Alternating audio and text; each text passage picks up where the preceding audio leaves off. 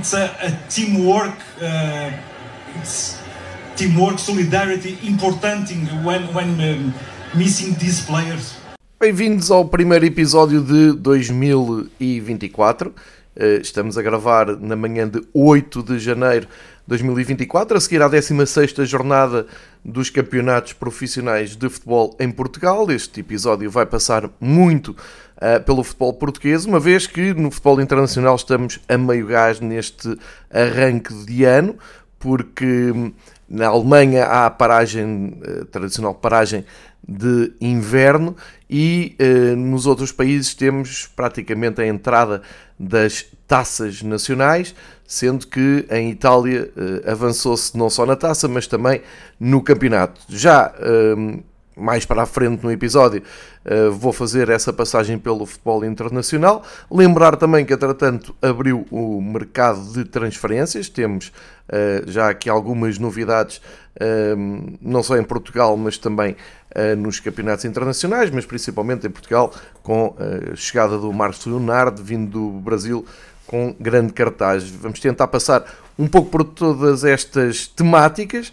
Uh, lembrar então que uh, já tenho aqui também apontado um, a afluência de público neste fim de semana, neste fim de semana frio uh, de janeiro, já para a 16 jornada dos dois campeonatos. Também olhar para o campeonato nacional da primeira divisão, perceber como vai a luta uh, pelo primeiro lugar e, uh, acima de tudo, e ao fim de, de, um minuto, explicar que entrada foi esta, uh, a substituir a tradicional trilha sonora um, roubada ao domingo desportivo original dos anos 80 e desta vez optei então por começar por ouvirmos perguntas a Marcos Edward no final do Sporting Estoril.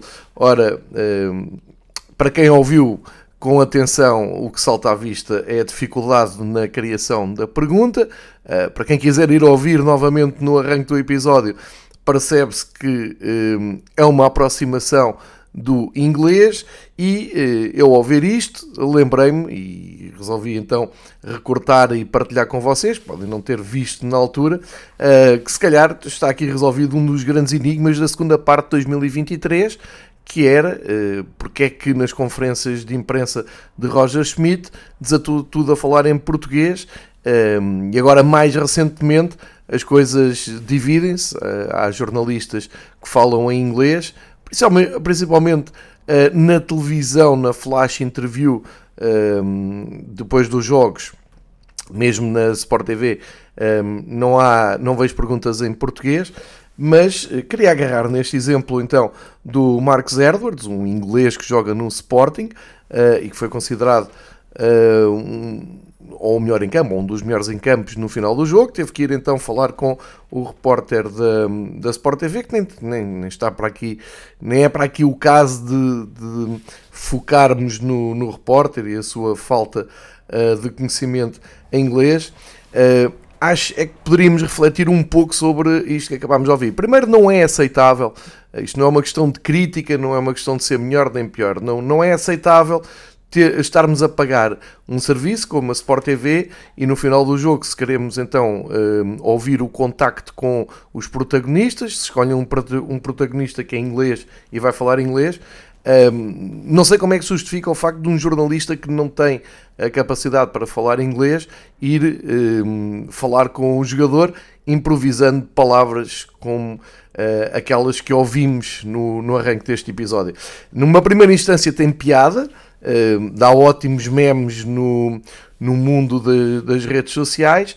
Se pensarmos um bocadinho mais, eh, enfim, em 2024 não me parece aceitável uh, que uh, presencie um espetáculo destes. E se calhar isto explica também muita, muito o conforto dos jornalistas portugueses a determinada altura, uh, em jeito de boicote, a desatarem todos a fazer perguntas em português. Um treinador alemão que se esforça para falar inglês, ele não é inglês, é preciso lembrar isso, e que tanta hum, conversa tem dado.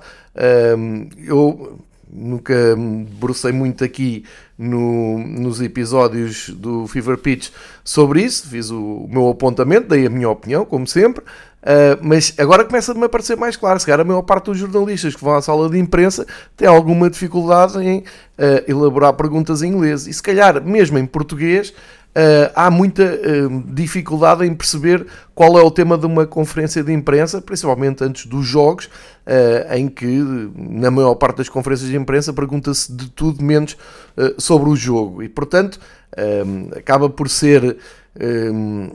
Nas, as conferências acabam por ser muito desinteressantes e os momentos em que há essa, esse diálogo numa tentativa de inglês, normalmente a coisa descamba na, na qualidade da, da, da, pergunta. Aqui a minha questão é: em 2024, uma pessoa para ser jornalista num, num canal de desporto pago, premium, uh, não deveria saber falar inglês? Uh, é, é, que é uma, é uma pergunta, é que, volto a dizer, isto não é uma crítica, nem é, nem é pôr o foco no, no, jornalista, é uma coisa global, é uma coisa que deveria. Eh, estou a falar do mercado de trabalho, estou a falar da qualidade profissional, estou a falar do serviço que, que se faz. Quando se contrata um jornalista, eu não estou a dizer que todos os jornalistas têm que falar inglês, mas se não souberem falar inglês, há outro tipo de trabalhos para fazer na, na área. Agora, quando uh, se destaca um jornalista para ir para perto dos protagonistas um, ehm, e se lhe pede que no, no, fim tenha que falar inglês ou francês, ou seja o que for, ou uh, das duas uma, ou dizem à liga, não, a gente só fala português e portanto contratam o tradutor como fazem com, com o Benfica, que é um, um caso único que, que não se percebe, ou uh, então se calhar é melhor escolher jornalistas que estejam capazes de uh, fazer essas, essas mesmas perguntas sem passar por esta vergonha. É porque em, Portugal isto geralmente é levado para o domínio da brincadeira, não é? Do gozo. Olha aqui o, este, este momento tão hilariante, que engraçado. Mas acho que pouca gente para para pensar na gravidade disto, não é? Aliás, a cara do Marcos Edwards diz tudo. Não? É? Ele uh, está incrédulo com a pergunta e uh, até teve a elegância de responder, porque se calhar alguém mais exigente encolheu aos ombros olha, não percebi nada do que você disse, até à próxima.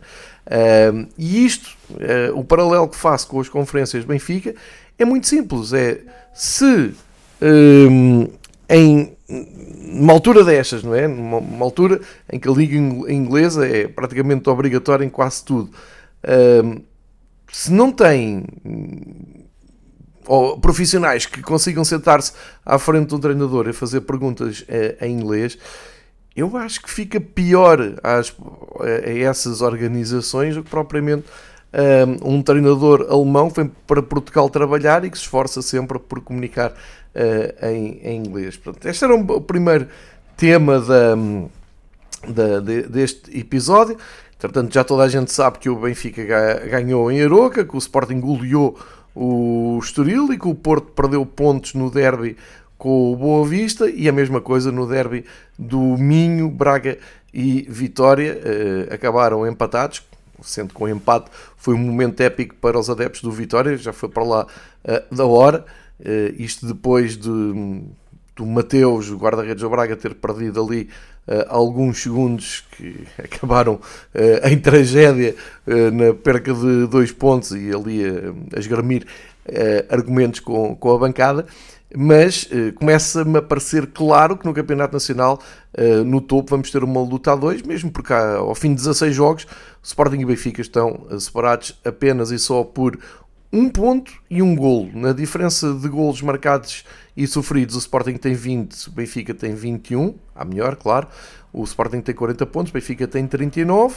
No confronto direto, o Benfica tem a vantagem de ter ganho na luz, mas na segunda volta tem que ir uh, ao Valado e uh, começa-se a abrir ali o fosso para o Porto, uh, que nos últimos três jogos só ganhou um. tinha perdido em Alvalade e agora voltou a perder pontos no, no Bessa enquanto Benfica e Sporting nesses últimos três jogos contam por vitórias um, as jornadas uh, disputadas. E o Braga falhou uh, a oportunidade de apanhar o Porto pontualmente, um, fica ali a dois pontos. Portanto, parece-me evidente que um, se Sporting e Benfica mantiverem este ritmo, vão ser eles a, a decidir o título, sendo que ainda não fechamos sequer a primeira volta, e isto é importante porque geralmente quando se chega à passagem de ano e se entra no novo ano civil, uh, tende-se. Um, Uh, baralhar aqui um bocado as coisas, parece que já estamos na segunda volta do campeonato, não estamos, ainda falta hum, muito futebol uh, e portanto é prematuro tirar daqui Porto e Braga na luta pelo título, nem é isso que eu estou a sugerir, estou a dizer é que com a dinâmica atual, no ciclo atual de jogos, parece-me mais evidente que Sporting e Benfica estão mais preparados uh, para uh, continuarem a somar pontos nesta maratona que é o campeonato. Um, queria aqui também dar um, a, a, tal uh, abertura para a janela de transferências que, que abriu com o princípio do ano, o mercado de inverno, e o Benfica chegou-se à frente e garantiu o Marcos Leonardo, um jogador que muito promete, um jogador que, era, eh, que é avançado no Brasil e é apontado como um dos jogadores com eh, maior potencial eh, enquanto avançado, é apontado a grandes campeonatos e também ao futuro da seleção brasileira, que agora contratou o Dorival Júnior para ser o treinador uh, e é ele que vai tentar levar o Brasil uh, a uma boa campanha, uma boa campanha para o Brasil a ganhar a Copa América já no, no próximo verão, mas aqui uh, a ideia é perceber se o Benfica consegue contratar um avançado que tenha já impacto na, no seu futebol ou se foi mais uma, uma questão de olhar e ver aqui uma ótima oportunidade de negócio por menos de 20 milhões de euros uh, segurar um jogador que toda a gente lhe aponta um futuro brilhante, ou seja, uh, no caso do pequenino campeonato português, uh, conseguir potencial de maneira a que dê nas vistas e depois, mais tarde, consiga ter esse retorno e um lucro generoso, porque é assim que também se tem que olhar para o futebol em Portugal, infelizmente. E por falar nisso, uh, vou, vou trazer para aqui uma, um exercício que, que fiz com, com amigos agora um, nestes, nestes últimos dias, enquanto uh, se comentava e se discutia uh, potenci uh, os potenciais reforços e porque é que, no caso do Benfica, aqui vamos, vamos centrar só no universo Benfica, foi com benfiquistas que, que esta conversa aconteceu. Um, como, é, como é que é possível uma equipa grande em Portugal? Um, ir buscar jogadores que já, ou seja, já estejam a dar nas vistas, se perceba uh, que são bons jogadores e um, eh, não têm assim um preço tão proibitivo. Porque é que as equipas grandes, nomeadamente o Benfica, não chega lá e não contrata esse jogador? E às vezes fica ali a ideia de que ou é preguiça do scout, ou é uh, desprezo do, do próprio clube, da equipa técnica, da direção. Uh, e, e acho que, eu, eu, estou a dizer isto porque foi a ideia, foi a experiência que tive com, com adeptos atentos à vida do Benfica, ao futebol uh, em geral, e acho que se tira sempre aqui da equação uma coisa uh, muito óbvia e que inclusive até o Rui Costa, o presidente do Benfica, já o disse recentemente, que é muitas vezes o problema de convencer um jogador a vir para um clube grande em Portugal não é o clube. O clube é grande, o Benfica é grande, o Porto é grande, o Sporting, o Braga, são equipas que já estão habituadas a andar nas provas europeias, são equipas que estão habituadas a lutar pelo título. Agora a questão é, é onde é que lutam por esse título? Em que campos? Contra que equipas? Em que competição? E isso é geralmente a resposta, digo eu, a 90% das hipóteses eh, que se abrem. Vamos fazer eh, este exercício, sigam comigo esta, eh, esta ideia. falámos em vários nomes de jogadores que este ano estão a jogar bem, estão a andar nas vistas, estão a revelar em bons campeonatos, em clubes mediante esses campeonatos. E a tal questão, porquê é que se chega a janeiro e o Benfica, por exemplo, não chega ao Estugarda e não bate o que o Stuttgart pede por um jogador como o Serru Guirassi. O Guirassi, que é um dos jogadores que tenho falado aqui insistentemente no, no espaço da, da Bundesliga, um, e é o que vai servir de exemplo para aqui, porque é um ótimo exemplo. Nós, para quem acompanhava as conversas do, um, da Fever Pitch versão Bundesliga com o Marcos Horn, um grande abraço para ele, Nós falávamos isto aqui semanalmente. Parecia um jogador, olha, por exemplo, no, no Stuttgart, o próprio Silas, que andava, uh, houve uma altura que marcava muitos golos, um, ao dar nas vistas e ao chegar a Portugal. Uh, de observadores uh, sem, sem, sem ambição nenhuma de ser alguém no mundo do futebol, mas que só por verem os resumos e acompanhar o campeonato percebem que estão a despontar. Porque é que não se consegue trazer um jogador destes para um clube grande em Portugal? E o exercício e o melhor que eu consigo fazer é o seguinte, e atenção, não, isto não tem fundamento absolutamente nenhum, não quer dizer que algum clube português, muito menos o Benfica, tenha andado de volta do avançado do, do Stuttgart. Mas numa, um, num patamar de hipótese, é? hipoteticamente, imaginem um representante do Benfica a falar com o Guiraci a dizer-lhe uh, o Benfica está interessado em ti, uh, queremos que sejas o avançado uh, do Benfica e está aqui uma proposta.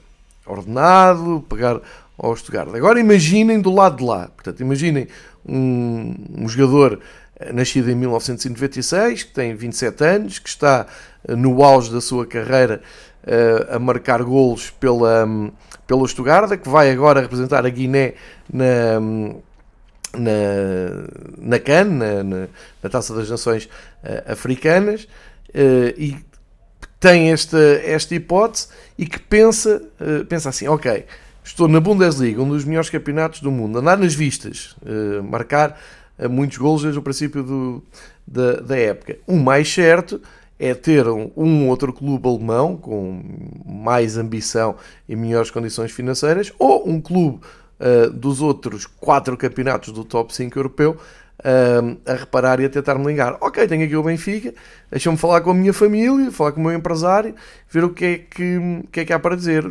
E as primeiras impressões são, epá, sim, o Benfica, do, do grande Eusébio, o Benfica da, da Liga dos Campeões, Benfica campeão em Portugal, com mais títulos conquistados, que foi um, dois quartos final da, da Liga dos Campeões dos últimos anos.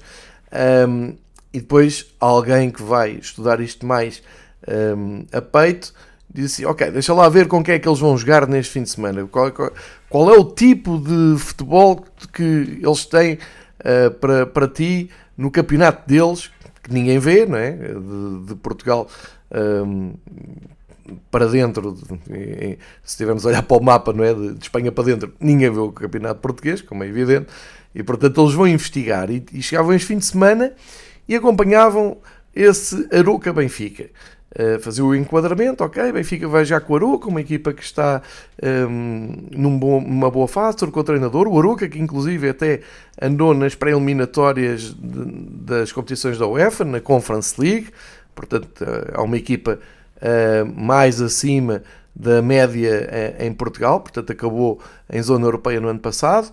Um, vamos lá ver eh, como é que seria imaginar aqui então o Guiraci uh, entrar em campo a jogar com o Aroca? Primeiro, que estádio é aquele, não é? Uh, era ligar a, a, transmissão da Sport TV, se alguém conseguisse perceber alguma coisa de português, iriam ouvir o Freitas Lobo a meio do jogo queixar-se da, das condições de trabalho no estádio do Aroca, a falar de muito ferro à frente dele, inclusive é pedir à Liga uh, mais atenção para com estas condições de trabalho. Isto aconteceu em direto, na, na, na segunda parte, uh, o que já denuncia o, as condições em que uh, se trabalha ali. Depois adeptos Benfica a partilharem nas redes sociais também as incríveis condições de, de um estádio que, enfim, está muito longe de ser um estádio do top europeu, vamos pôr assim as coisas, e que pelas imagens que viram na televisão, portanto, vamos pensar este representante do Guiraci a ver isto com atenção, iria perguntar onde é que estão as bancadas de topo, não há, é um estádio português uh, como a maior parte dos estádios da primeira divisão só tem duas bancadas, uh, e depois uh, que iluminação é aquela, mas acima de tudo que relevado é aquele, portanto Imaginem o bom do representante do Guiraci, que ia falar com o Benfica sobre um, a transferência, olharem para o momento em que Rafa se isola, começa a preparar o remate e de repente, ups, a bola bate num tufo de relva uh, e desenquadra completamente a bola de, entre o Rafa e a baliza. O Rafa ainda tenta emendar e reagir à última da hora, mas era impossível enquadrar o remate. Um, e podem dizer assim: bem, ok, foi azar, foi ali. Não, já se tinha visto isso com um, um jogador do Aroca, um pouco antes também, uh, vai arrematar, a bola bate no tufo de relva, chuta na atmosfera. Um, enfim, é, é, um relevado que uh, nem era preciso estes pormenores, lá está, que dá bons memes, dá vontade de rir, é muito engraçado, mas que se formos pensar um bocado é absolutamente inaceitável e depois basta ver nos planos abertos como é que estava uh, aquele relevado, que nem é surpresa, nem novidade nenhuma para Uh, bem, para, para, os jogadores do Aroca não é que têm que conviver com aquilo de 15 a 15 dias e para o Benfica também não é que tinha lá estado em outubro para a taça da Liga e a coisa já, já estava assim. Depois podem dizer, bem, ok, mas repara bem o frio que estava, a chuva. Sim, mas há aqui um problema. Eu não sei quando é que em Portugal se decidiu que a época é toda no verão e na primavera, porque não é ao contrário. Os campeonatos aqui uh, começam na altura em que está a acabar o verão, portanto a tendência é ir piorando e no auge dos campeonatos termos chuva e vento. A questão é se temos estádios preparados para isso, não temos. Em, em, em, condições de receber os adeptos, já sabemos que não temos, na maior parte deles. Pelos vistos, em trabalhos de profissionais também não temos. Ouvimos o Freitas Lobo a queixarem-se. Em termos de relevado, enfim, isto no, numa altura, eh, depois de uns jogos em casa do Benfica, em que vi no Jornal Record apontar duas vezes seguidas ao mau estado do relevado da luz, se o relevado da luz está em mau estado, o que é que se pode dizer sobre um, eh, o que vimos eh, em Aroca. E pronto, eh, acho que é o suficiente para se perceber porque é que o Guiraci e os Guiracis da vida, jogadores que estão a despontar em equipas de segundo plano, em bons campeonatos e que poderiam vir para o Benfica, um, porque é que olham para isto, encolhem os ombros e vão à vida deles e preferem equipas que nem, nem precisam de ser as melhores equipas dos campeonatos do top 5, mas que sabem que vão jogar campeonatos com muita visibilidade, com muita qualidade uh, e em que podem continuar uh, a brilhar. Este é que é o verdadeiro problema, neste caso específico, estou a falar do Benfica, mas é válido para qualquer um dos clubes mais ambiciosos em Portugal e isto é a prova provada. por muito que a Liga Portugal faça uma maquilhagem e que preencha páginas de jornal e espaços na televisão com propaganda, querendo nos convencer que estamos perante um, um campeonato magnífico, há uma coisa que não há como, como, como contornar. A diferença, o contraste entre uh, jogar em casa, no caso do Benfica, do Porto e do Sporting, vamos pôr assim para os três clássicos de Portugal uh, de sempre. O contraste que estas equipas um, apresentam, que estes clubes apresentam nos jogos em casa, um, com os seus estádios enormes, com um relevado impecável, com uh, condições modernas, contrasta com quase todas as saídas no resto. Ou, ou, seja, nós temos aqui um campeonato a dois tempos. Enquanto não se perceber isso, uma coisa é dizer a um jogador como o Guirassi, olha, vai jogar no grande Estádio da Luz, que agora tem uma iluminação impecável, até tem um espetáculo multimédia todo engraçado, tem uma águia a voar, está uma média de assistências como nunca teve, anda ali à volta das 60 mil pessoas, grande ambiente, relevado incrível, uh, tua família fica num camarote com uh, tudo o que há para, para oferecer no futebol moderno em termos de, de alojamento, de, de conforto. Uh, o problema é que todas as semanas vais ter que ir jogar a um estádio que é exatamente o contrário disto, é outro mundo, é, é, é como se fosse outro, outra liga, é, é isto que é preciso explicar às pessoas. E há muitos bons jogadores que olham e dizem, ok, jogar na luz é porreiro, ir ao Valado, às Antas, a Braga, a Guimarães, é, é giro, é, mas é, epá, o resto é de uma pobreza de terceiro mundo. Ainda hum, há a forte possibilidade de levar com umas perguntas uh, em inglês, como aquelas que ouvimos no arranque deste episódio, o que descredibiliza ainda mais uh, todo, todo o pacote. Portanto, fiz esta, esta viagem e agora queria uh, até por causa de estarmos a falar de, da questão dos, dos, da janela aberta, dos reforços, um, um momento hilariante que, que tive na, na semana passada em pleno Twitter, agora X, uh, em que estava, estava aqui a seguir uh, uh, a contratação do Sporting por um defesa central e achei muito engraçado. É, é, uma coisa que acontece muito em Portugal, que é jogadores que são sempre conhecidos na imprensa por, por um nome ou por um apelido, se quiserem, depois a determinada altura aquilo muda, é adaptado, o clube pede, o jogador prefere, que é uma coisa que acontece muito com os treinadores. Nós, por exemplo, vemos um treinador uma vida inteira uh, a jogar futebol, não é? aqueles que passam de jogadores para treinadores e são treinados, são, são chamados pelo seu nome. Está-me a vir à cabeça, por exemplo, o nome do Helder, central do Benfica, uh, que, que, esteve presente naquele, naquela noite dos 6-3 em Alvalade. Uh, o Helder, que marcou pelo Benfica no derby do 6-3 em Alvalade, era o Helder. O Helder, quando começou a, tra a trabalhar como treinador, passou o Helder Cristóvão. Isto acontece com todos os jogadores. Não sei se é uma coisa portuguesa, não sei se isto acontece também no fora de portas internacionalmente, mas pronto, cá acho, acho engraçada esta transformação parece que passam a ser mais respeitados por causa disso, não sei, é, é aqui um fenómeno que acontece. E na semana passada tivemos então a questão de um jogador que eh, até eh, ao dia que assinou pelo Sporting eh, aparecia sempre na, no jornal como Rafael Silva.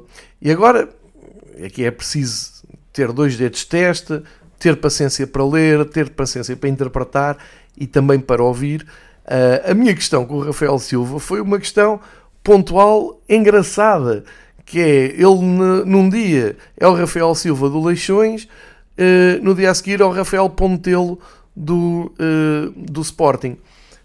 E eu acho sempre piada a isto e limito-me apenas e só ao facto de todos os jornais o tratarem para Rafael Silva. É assim que está, estava em todos os sites de acompanhamento ao, ao Leixões.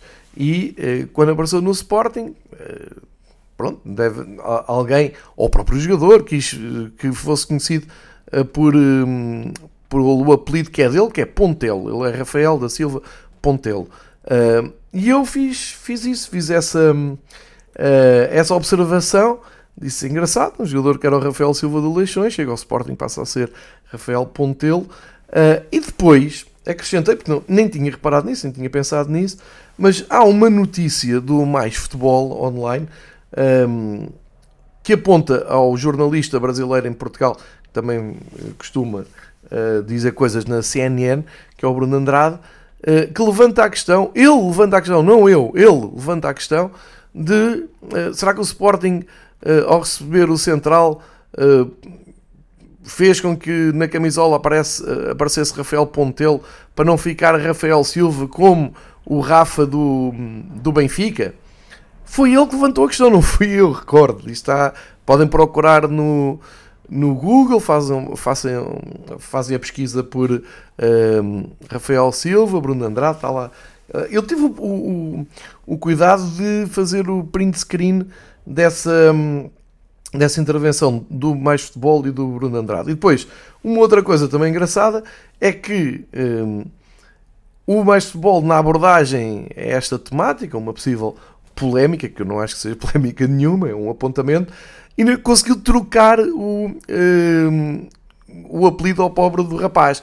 Portanto, ele, passa de Rafael Silva para Rafael Pontelo, mas o Bruno Andrade ou escreveu mal, ou mais futebol escreveu mal, puseram Portelo, com R. Uh, e pronto, era esta. Achei piada aquilo e partilhei. Uh, há muitos anos que não recebia uma avalanche de ira sportinguista um, eh, em que se percebe que 90%, das pessoas, 90 das pessoas que reagem uh, àquele tweet, vou continuar a chamar assim, não perceberam, não leram, não pensaram e, e nem sequer uh, tiveram tempo para ver que o erro não foi meu, foi do, do jornalista do, do Mais Futebol e da, da CNN.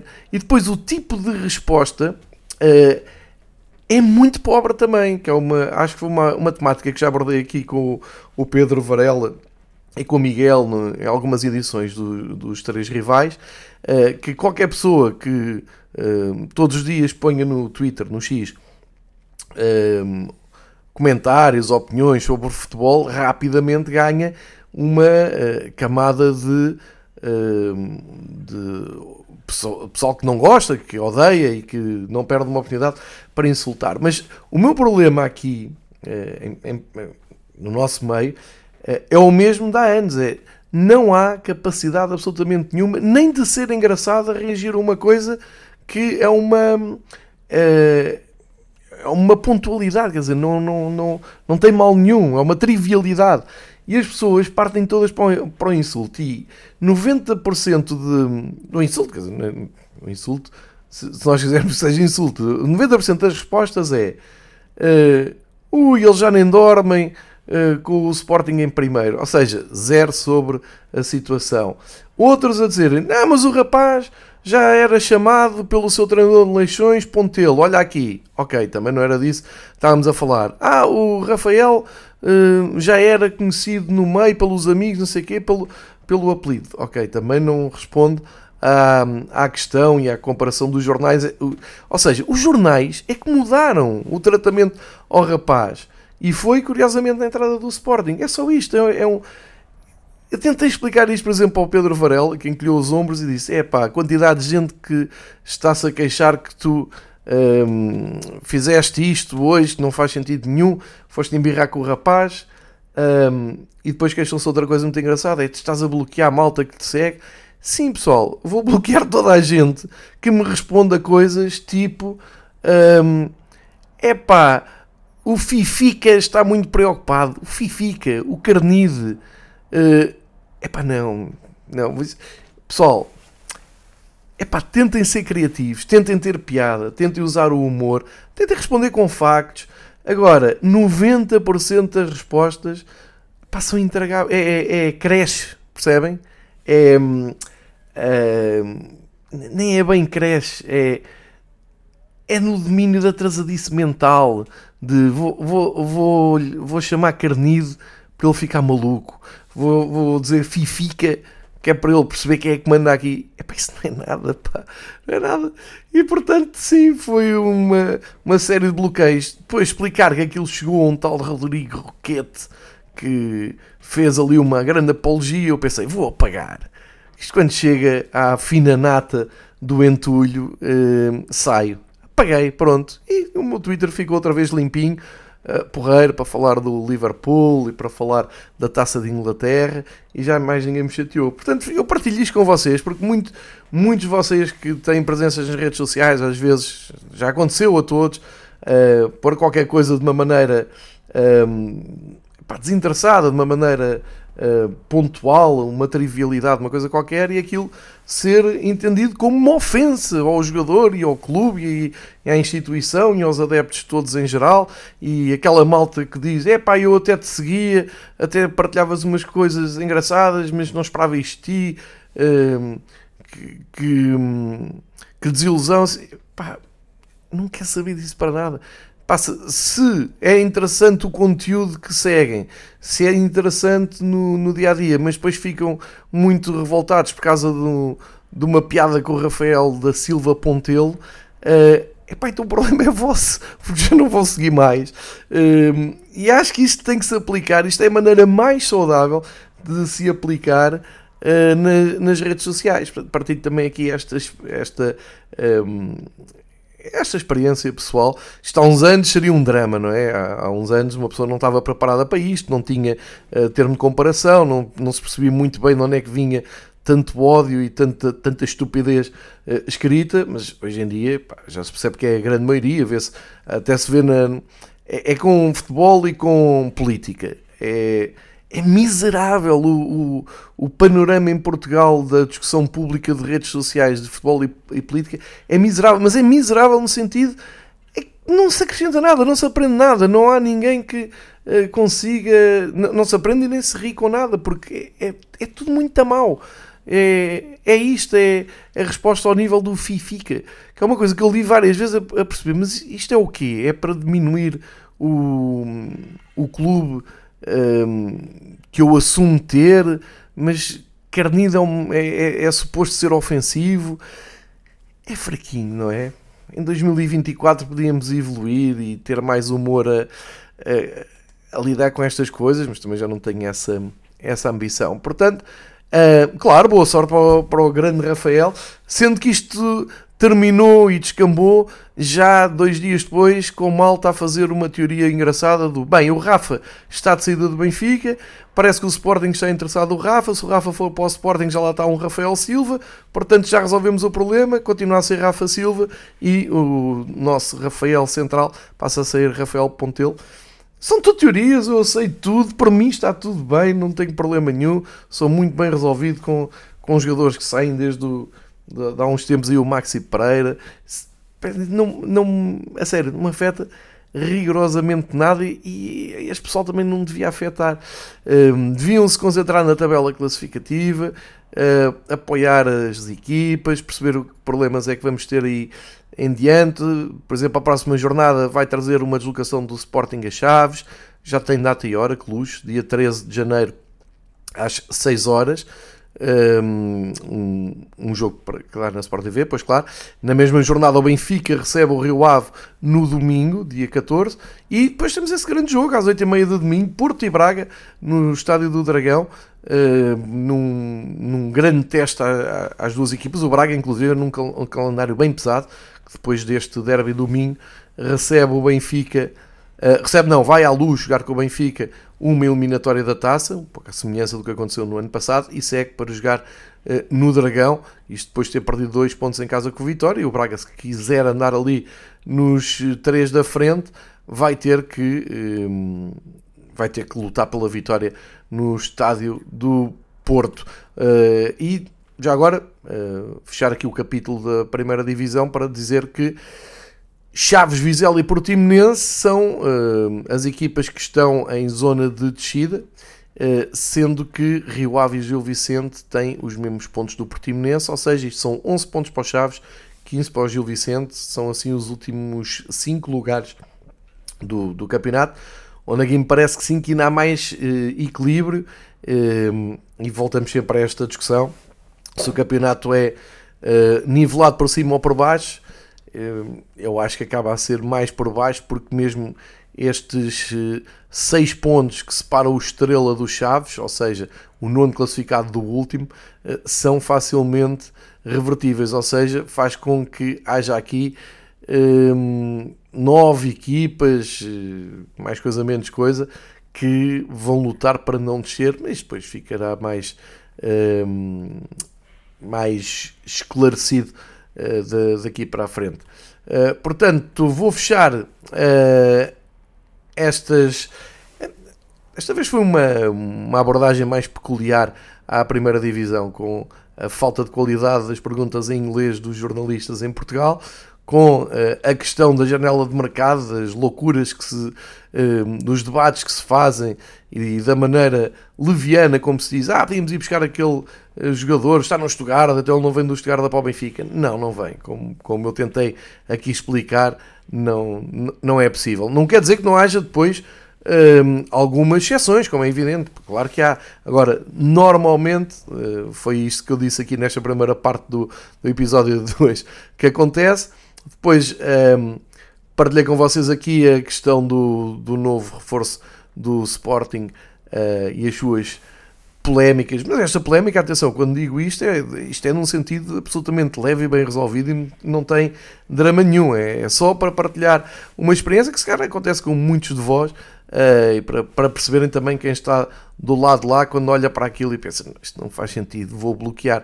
E não bloquear numa rede social hoje em dia não é uma coisa de extrema direita nem de extrema esquerda, é uma questão de sanidade mental, uh, de escolhermos quem são as pessoas que que nos chegue. Nós não podemos escolher quem, quem, quem nos chegue, mas podemos ir fazendo essa triagem de uma maneira que fique mais saudável para todos. Eu, eu vou fechar esta uh, passagem, primeira passagem de 2024 pelo Campeonato Português, para partilhar com vocês o seguinte: falta um jogo, pois claro, então nem, nem era jornada se não tivéssemos aqui um jogo uh, por resolver. É entre o Moreirense e o Casa Pia, duas equipas que têm grandes compromissos. Não tem nada, é o Moreirense Casa Pia, porque a Sport TV quer que seja numa segunda-feira à noite. Uh, não sabemos qual será a assistência Moreira de Congos, mas já temos aí os números do resto da jornada. E simplificando, nesta jornada, para se perceber então uh, se as pessoas estão a ir ao futebol ou não, uh, vou dizer que só três jogos desta jornada é que tiveram mais de 70% de estádio ocupado. Apenas três. E desses três, sem surpresa para ninguém, estão o jogo do Sporting, o jogo contra o Benfica e o derby de domingo. Uh, isto não é surpresa para ninguém.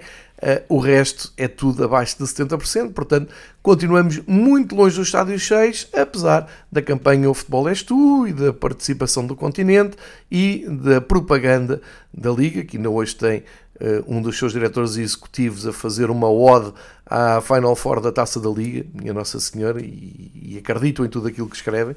Uh, mas, ao contrário do que é propagandeado, o a, a, realidade portuguesa é esta. O Sporting Estoril teve 37 mil adeptos, é 74% do estádio de Alvalade. O Boa Vista teve quase 14 mil adeptos. Isto é muito bom para a realidade do estádio do Bessa. O problema é que o estádio é enorme e corresponde apenas e só a metade do estádio ocupado. Mas é preciso dizer que raramente o Bessa tem noites com 14 mil pessoas. Obviamente jogaram com o vizinho, com o Porto, que leva muita gente.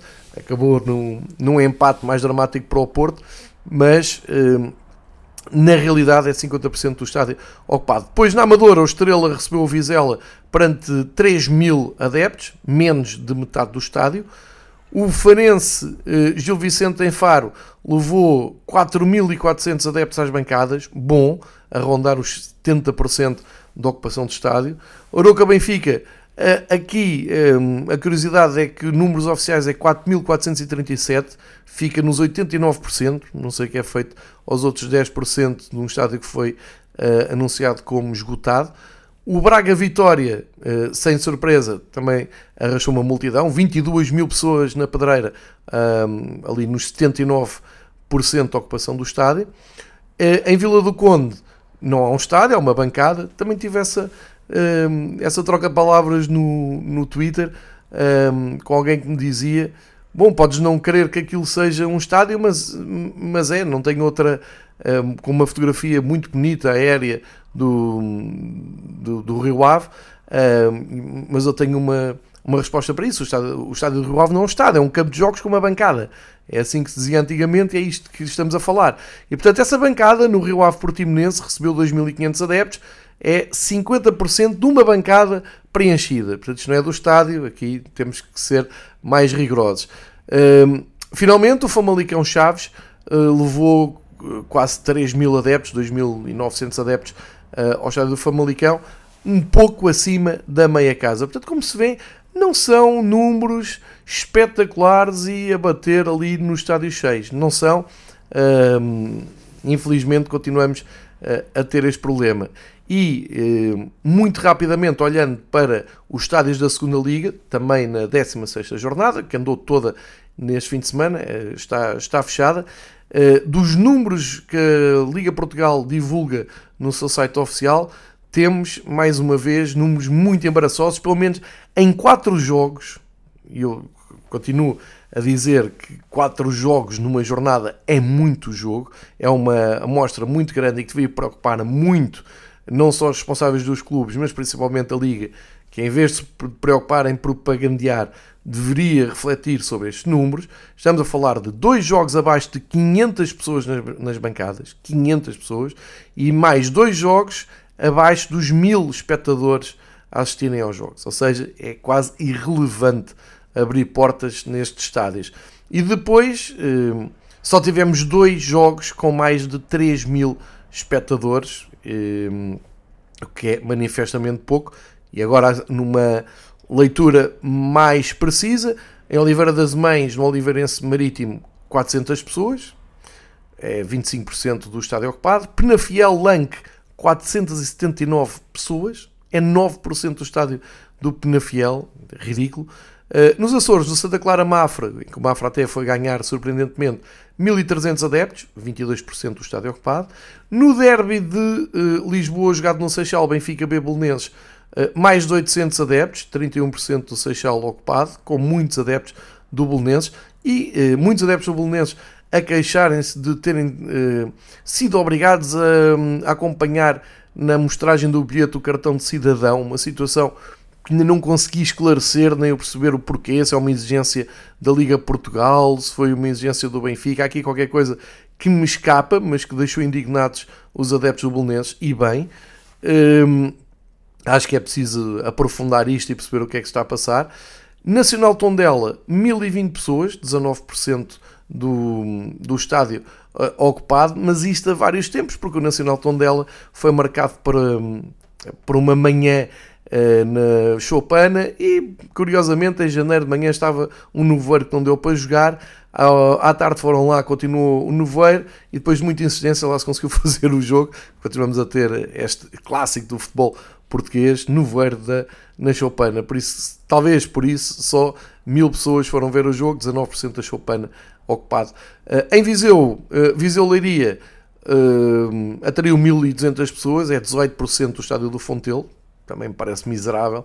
Uh, na Vila das Aves, o AVS Leixões contou com 857 espectadores, 16% do estádio do Desportivo das Aves ocupado.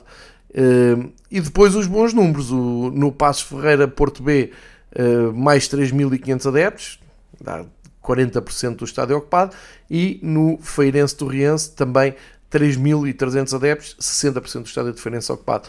Como se percebe, são números que uh, deveriam preocupar muito. Em Portugal o que é que acontece? São números que uh, são transformados uh, numa coisa espantosa e espetacular e grande trabalho da Liga, sempre a dar os parabéns à presidência de Pedro Proença e a todos os adeptos e que estão a trabalhar em prol dos adeptos. Epá, parem um bocadinho e olhem só para este.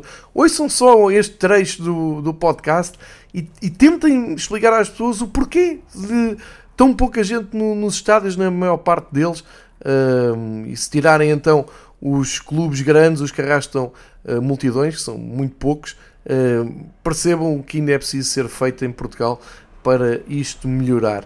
Ora, eh, agora a parte internacional, segunda parte do, eh, do podcast, só para vos dar conta que em Itália houve muita ação, houve taça e no fim de semana houve campeonato.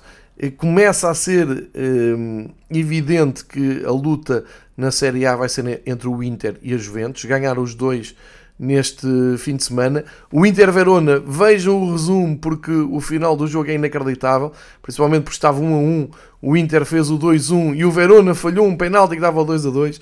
É um jogo com um final incrível. E um, a vitória da Juventus em Salernitana também não é melhor. É, começaram a perder, conseguiram chegar à vitória mesmo perto do fim, também ganharam por 2-1. Isto depois da Juventus ter goleado a Salernitana a meio da semana num jogo da taça.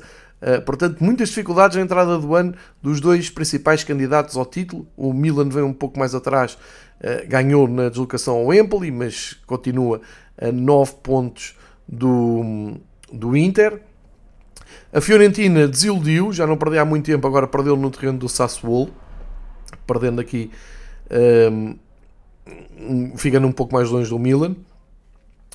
O Bolonha empatou a 1, a equipa sensação do campeonato italiano empatou 1 a 1, continua em zona uh, europeia, uh, porque a Atalanta também não conseguiu melhor com empate em Roma, onde Mourinho foi expulso, mas teve o estádio todo a cantar por ele. Há ali uma ligação amorosa entre o treinador e a bancada em Roma. Entretanto, o diretor português, o Tiago Pinto, anunciou a sua saída para breve uh, da Roma, vai mudar ali um pouco então o perfil de, da Roma, principalmente no mercado. Vamos ver o que é que acontece no futuro imediato da, da Roma, nomeadamente se o Mourinho continua além do final desta época.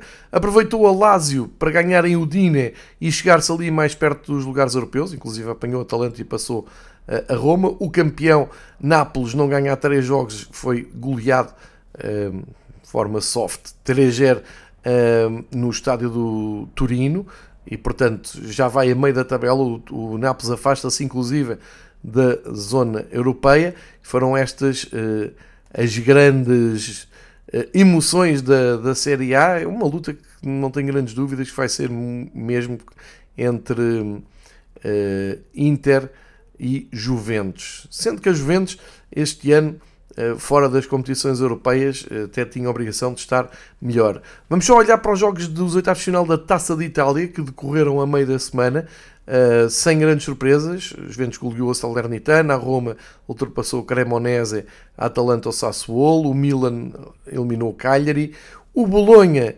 foi ganhar ao terreno do Inter, quando eu dizia não houve grandes surpresas, há aqui umas exceções, nomeadamente esta, a equipa da moda a, a, Itália do Tiago Mota surpreendeu mesmo o Inter, portanto o Inter com menos uma competição. O campeão Nápoles foi goleado pela Frosinone por 4-0, uh, eh, cá está uma grande surpresa. A Lazio segue em frente, ganhou ao, ganhou ao Génova e um, eu estou a andar para trás, uh, obviamente na, na, estes jogos já aconteceram no princípio de dezembro, mas só para ficarmos com o quadro com, completo. Uh, Fiorentina eh, passou o Parma nos penaltis e, portanto, todos apurados para os quartos de final. E há jogos já marcados para os quartos de final, já para os próximos dias. Eh, dia 9 de janeiro, Fiorentina-Bolonha. Quarta-feira, dia 10, Lazio-Roma, Milan-Atalanta. E quinta-feira, Juventus-Frosinone. Um pouco como em Portugal, que vamos ter taça uh, a meio da semana. Portanto, é este o panorama em, em Itália. Uh, em Inglaterra, Uh, houve muita ação no campeonato na, durante as festas, não é? No Boxing Day, no dia de Ano Novo, tivemos um excelente Liverpool-Newcastle. Fazer só aqui o ponto da situação. Uh, nesta altura, 8 de janeiro, uh, no top 4 temos o Liverpool com 45 pontos na frente, o Aston Villa com 42, o Manchester City com 40, os mesmos do Arsenal, e a fechar o o, o Tottenham está, está a um ponto, sendo que o Manchester City tem menos um jogo, portanto pode saltar para o segundo lugar apenas a dois pontos do Liverpool e começa-se a perceber que uh, podemos vir a reatar aquela luta entre Liverpool e City na taça, na, na, na conquista do, do, campeonato inglês. Ora, na taça houve um fim de semana com muitos e bons jogos, grandes histórias. Procurem no Twitter imagens uh, espetaculares de equipas de divisões mais pequenas que se, se puseram. Olha, falar o Wrexham, muita gente anda a seguir no, no documentário uh, na, na Disney o, o Wrexham eliminou uma equipa do escalão superior, que é considerado um derby. O Shrewsbury Town uh, perdeu então com o Wrexham por 1-0. O Bristol City foi empatar ao estádio do West Ham. É dos melhores momentos com os adeptos. Uma invasão incrível de adeptos do Bristol uh, ao Estádio Olímpico de Roma, de, de, Roma, de Londres. O Liverpool eliminou o Arsenal no jogo de maior cartaz e, portanto, aqui Klopp, mesmo sem muitos jogadores importantes, uh, a conseguir manter o grande momento do, uh, do Liverpool. E temos um jogo para fechar, o Wigan e o Manchester United, que acontece hoje à noite. E depois desse jogo feito, acontecerá então o sorteio da próxima ronda, que será a quarta eliminatória da sempre fascinante Taça de Inglaterra.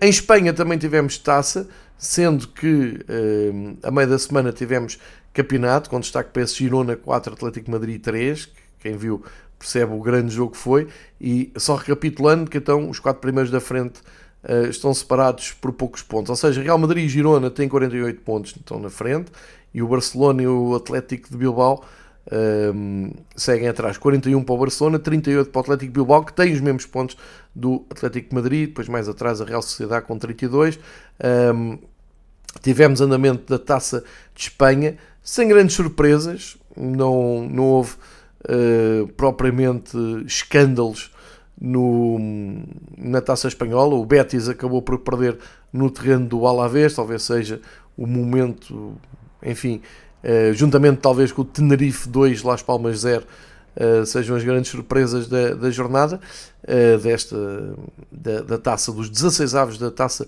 de Espanha. na Alemanha tudo parado, em França temos uma taça que tem esta história peculiar de, de equipas de, das colónias francesas irem até França uh, jogar. Já não sobram muitas, mas ainda houve algumas boas histórias nesta um, eliminatória. Tivemos também grandes goleadas, como o Lille deu 12-0 ao Golden Lion. Uh, tivemos um PSG que também aproveitou para golear o Revel por 9-0, mas aqui em França o grande tema é a ida de Mbappé para o Real Madrid, que parece que está uh, aí aos olhos de toda a gente. Vamos ver se acontece ou não. Uh, e temos a maior parte dos candidatos da taça francesa a seguir uh, em frente, sem, sem grandes uh, surpresas. E aqui um olhar para o Toulouse, que vai jogar com o Benfica, e detentor da taça, foi ao terreno do Chambéry, ganhar por 3-0 e seguir em frente também sem grandes novidades. Na Holanda tudo parado, até houve um tempo para um PSV Hamburgo que acabou 2-2 uh, amigável. E uma última hum, chamada de atenção para o campeonato uh, turco que continua nesta luta titânica entre Fenerbahçe e Galatasaray, os dois com 47 pontos em 18 jogos. Ontem houve jornada, ganharam os dois uh, por goleadas, mas a grande notícia é o Besiktas, que está em sexto lugar, contratou Fernando Santos. Ao fim de 18 jornadas, Fernando Santos toma conta do Besiktas, ele já não treinava um clube desde 2010, salvo erro. Vai então voltar aqui à vida de treinador de clube no Besiktas, no campeonato um, exigente da, da Turquia. Uh, e olhando aqui para o calendário de jogos para o campeonato, até se estreia em casa no sábado às 4 horas com a equipa do Fatih, portanto, até pode ser um jogo que a Sport TV agora um, pode transmitir, já que são os, um, os transmissores da, desta liga turca. E assim, com menos de uma hora de programa, ficamos falados neste primeiro podcast de 2024. Uh, agora, este mês vai ser muito denso, muito futebol para, para jogar. Uh, tivemos campeonato, vamos ter taça de Portugal, voltamos a ter campeonato, temos taça da Liga, temos nos campeonatos internacionais uh, o avançado das jornadas, mas como vimos também as taças à mistura, acho que vamos ter também umas super taças.